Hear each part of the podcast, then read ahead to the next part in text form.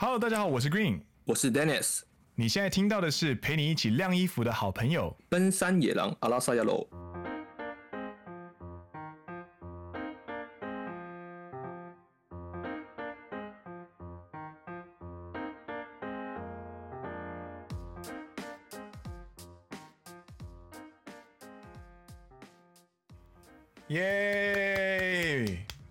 上一集的回顾之后呢，我们终于来到了《奔山野狼》的第十一集。没错，这一集呢，我们要聊什么呢？我们要聊的是夏日大作战。夏日大作战。那为什么会聊夏日大作战？是因为最近真的感受到日本慢慢慢慢迎来夏天的氛围。对，下完雨之后，慢慢的一天的气温比一天还高。虽然说这一个礼拜气温稍微掉下去一点点，嗯，但是在上礼拜中午的时候，一度高达二十九度。哇，那真的是，就真的是日本的夏天了。是日本的夏天的开头，在二十八、二十九，就稍微感受到哦，可以穿短袖出门了。所以到这种时候呢，你就会开始想要，就是除了在体感温度上面迎接夏天之外呢，你也想要在心情上去迎接一些夏天的事情。所以这一次在跟呃 Dennis 在讨论说，我们想要介绍一部作品或者是电影的时候呢，我们就讨论到一部跟夏天有关的电影《Summer Wars》。Summer Wars，夏日大作战。对，所以我们要迎来，我们要讲一下那个 slogan 啊，欢迎来到野郎啊！对对对对对。第十一集开始，我们有一个新的单元叫做“奔山野狼”，野狼电影院。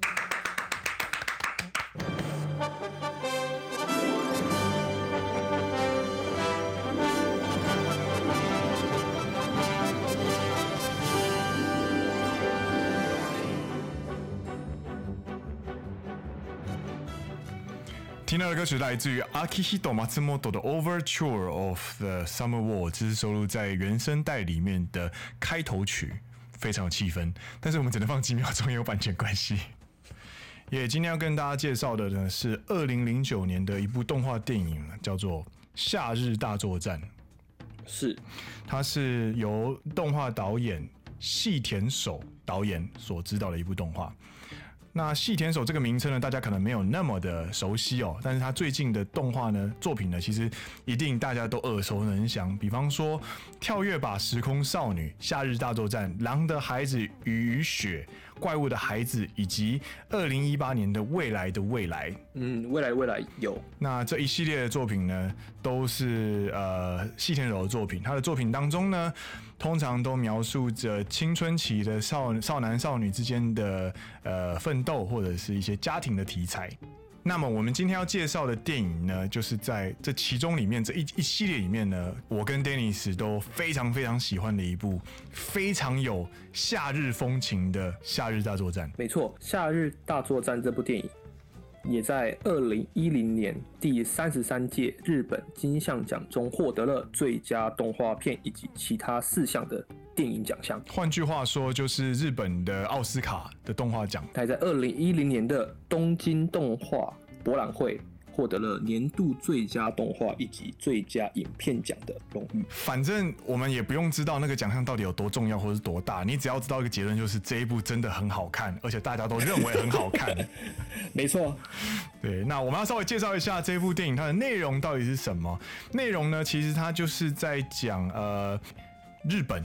在未来的日本呢，呃，有一个虚拟世界的系统叫做 OZ，在这个 OZ 里面呢，你可以进行各式各样生活上的呃商务行为，或者是你在里面进行交流，有点像是未来的日本的社群网络。那在这样的背景下呢，呃的一个某个夏天呢，高二数学天才小矶健二在可爱的学姐荻原夏希学姐的拜托之下呢。扮成是荻原夏希学姐的未婚夫，一同前往荻原夏希学姐在上野的老家，产生了一连串故事。那故事当中呢，呃，健二在偶然的机运下解解开了一连串奇妙的数列问题之后呢，被误认为是入侵了虚拟世界 OZ 并造成破坏的元凶。那实际上呢，它是一个虚拟人工智慧叫做 Love Machine 的阴谋。所以呢，健二就必须要跟。呃，夏希学姐的家族一起尽所有的能力来修复虚拟世界的破坏。那简单来说，就是一个家庭拯救全世界的故事。一个家庭拯救全世界。没错。那你刚刚有提到大型虚拟世界 OZ 这个概念，对对，其实我有联想到，就是在二零一八年有一部电影叫做《一级玩家》。嗨嗨嗨嗨嗨，我有看，我有看。Ready Player One 这个概念跟这个。二零零九年的电影其实有相同的概念，他们都有一个虚拟的网络社群。那这个网络社群已经是成为主流，大家都会进去里面，里面你在里面就有个分身。对，但在时间轴上面来说，我觉得每个时间点都会根据那个时间点所对应到的事情而产生相对应的电影作。就比如说，一样是一个虚拟世界的概念，是在两千年初期网络泡沫化的时候，就产生了骇客任务。对，真的。二零零七年、二零零八年的时候呢，也是电竞开始起来的时一个时间点。那个时候刚好推出了，呃，那时候突然红起来的是包含两个，一个就是战略型的三 A 级大作《星海争霸》推出了第二部的《自由之翼》这个游戏。那另外一个游戏呢，就是算是 DOTA 游戏，DOTA，DOTA DOTA 类别的大型竞技游戏。League of Legends，中文意思叫做呃英雄联盟。TPA，TPA，太太太。所以它每个背景下呢，它都会引发出一个讨论，然后反映在当时时下的电影文化作品里面。对，我觉得是这样子的。那这部电影它的它的 OZ 还没有一级玩家做的这么真实，你知道吗？对，一级玩家是一个非常非常 real，非常非常进阶版。那但但这个夏日大作战里面，因为它它也是动画，对，它没办法做到这么真实，但这个概念上是相同的。嘛，毕竟也差了十年，快十年，好不好？一级玩家是二零一八年的电影啊。那这部电影呢，它是由细田守这个导演所拍摄的电影。那细田守的导演呢，他有一个风格。就是他的作品呢，通常都反映了自己的人生阶段。那这一次的《夏日大作战》呢，就是讲述细田守导演跟他太太一起回老家的时候，感受到自己一个都市小孩遇到乡下大家族时所感受到的一个震撼跟温暖的那种感觉。这个故事呢，其实里面的角色非常的多，除了主角小鸡健二之外呢，呃，荻原夏希的前他的家呢，其实是一个非常非常具有历史脉络跟名望的地方大家族。他们在电影里面的名叫镇内。镇内金奈镇内家族呢，他是武田信玄旗下的其中一支大将军，所以他们家呢在上野有一个非常非常大的旧家，然后呃有点你想象一下，就是那种台湾乡下的超级大四合院的那种家境家庭。你刚刚是不是念成上野？是长野还是上野？乌诶诺乌诶诺，就是上野。没关系，这个如果地方有错的话，我们第二十集再进行一次记者会。再跟大家谢罪好不好？但上野我确定是一个非常呃繁荣的地方，上野公园呢、啊，大家会去上野公园赏花。是是是是是，没事就继续，不好意思。好，然后个这部电影里面呢，我们之所以为什么想要把它就是挑来讲呢，是因为这部电影呢，在看的过程中会让你产生一种你不曾有过的怀旧感。因为小鸡健二他本身是一个他自己在电影里面呢，他的父亲是单身赴任的一个公司的社员，所以。他爸爸长期不在家，他妈妈工作很忙，所以他通常是一个人生活。但是呢，夏希学姐就是 Natsuki Senpai，她的家族呢，总共有超过二十个人，所以在夏天就是这种大家族一起吃饭的感觉呢，其实呃，回到老家过清明节的那种感觉。回家带着未婚夫回家见爸妈，这个男主角的责任也太重大了吧？干，如果那个女主角是夏希，如果夏希学姐问你要不要，你要不要去？好了，去了。这个电影为什么会之所以这么让人喜欢的原因是有几个，我们有归纳出来。第一个，学姐很可爱，这是重点吧？没错，Natsuki Senpai 学姐非常可爱。然后第二个呢，就是清明节回老家的感觉，它是一种大家族的感觉。全片呢，总共一百一十五分钟，有二十个。角色出场，每一个角色平均分配到的时间大概只有五分钟不到。但是呢，我们的脚本作家奥氏左肚子这个作家呢，他用短短的台词、短短的几个场景，就把每一个角色都描写的非常的立体跟鲜明。鲜明。对，是的。每一个家族都会有的，呃，可能就是婚姻不顺遂，然后不小心离婚的 姑姑或者是叔叔阿姨叔叔，对，或者是家里那种公务员哥哥或者是叔叔之类的，然后还有什么在美国留学之后，在当地进行完全看不懂的电脑研究开发的一个被大家讨厌的角色，或者是你可以在这一部电影里面看到。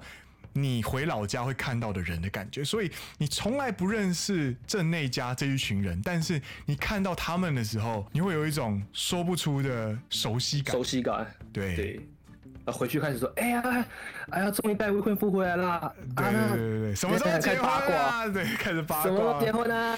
哎，他们，你你带未婚夫回来，是不是代表你们已经有小朋友了啊？啊，没有没有没有没有没有，不是这样子的，没有，不是这样子。哎呦，没关系的，奶奶说可以就可以了。我当初带回来的男人，奶奶还一个一个把他赶走了之类的。就是你看他们的那个短短的吃饭的过程中。发生的对话就会让你非常的喜欢这个家族，非常的贴近真实的生活，趣味很深，他生活感十足。然后呢，他的整个叙事呢过程中非常的轻快哦，然后他的转折跟情绪酝酿非常的到位。大家最著名、最大家津津乐道的呢，就是他在二零零九年让全世界完全不懂花牌文化哈纳夫达花牌这个文化的全世界的人。人呢，都学会了一句台词，可以可以，可以可以，可以可以呢。其实它在规则上就是要持续累积点数的一个台词。大家可能都不知道花牌它到底是怎么算点数，他也不知道哪一个该出哪一个。但是呢，在镇内家非常绝望，剩下三十分钟，然后人造行星已经开始往日本砸，然后他已经完全没有办法做出任何的反抗的时候呢，有一个德国男孩站出来说：“如果可以的话，我可以把我的账号借给你。”接下来，全世界都突然开始响应，然后汇集了百分之十三点八趴的使用者数量，大家一起跟着 Natsuki 先辈跟镇内家族一起对抗人工智慧。大魔王 Love Machine，这就跟那个、啊《七龙珠》里面那个元气弹，请大家给我能量的那概念是一样的。把你的大，把你的元气借给我。啊、没错。然后呢，最后一幕呢，你就看到，不管是在美国，不管是在欧洲，不管是在非洲，不管是在哪亚洲，所有的人都对着自己的手机荧幕，对着自己的电脑荧幕，在前面大喊：“快！”快快快快！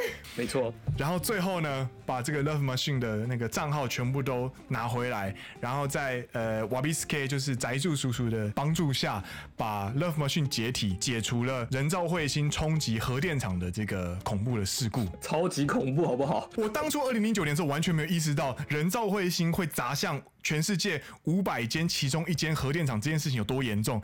你现在想起来其实蛮毛的耶。你就二零一一年那个三三三一一事件啊、哦，对，你就核电厂爆了，真的非常严重。那我昨天重新看的时候，我就发现，哦干，呼，阿布拉卡达，真的真的。然后最后呢，Natsuki 先辈赢了花牌，然后宅住叔叔解除了这个核弹核就是核电厂危机之后呢，倒数没有停下来，人造卫星还是持续的向下落。这个时候呢，小鸡健二呢，他就利用他的那个心算去突破 Love Machine 的编码。然后在解除二零五六个加密密码之后呢，他最后输入一个指令，然后按下了全世界最热血、最热血的 Enter 键。哎，你记得他的那那句台词吗？忘记了。其实他要解除键的最后一个指令是按住 Enter 送出嘛？对，这个送出呢，变成了全世界、全日本的一个非常有名的段子。就是每个人只要提到 Summer Wars，就会说：“哦，我知道哪一部，就是最后那边よろしくお愿いいたします 的那个 Enter 键。”然后再按下那个 Enter 键之后呢，危机解除。然后虽然镇内家受到了非常严重的破坏，但是没有人伤亡。然后欢喜的大结局，它就是一个非常非常好莱坞式的大结局。然后为这一部电影画下了漂亮的句点。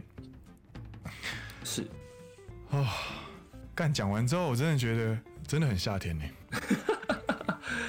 很热血啊！第一，它的场景设定也很夏天，它的整部的设定以及它的剧情会让人感觉到非常的热血。对，真的。但讲了这么多，还是希望大家可以自己去看这一部电影。对啊，二零零九年《夏日大作战》真的蛮好看的。好的，那听完了 Green 的介绍之后呢，其实我们。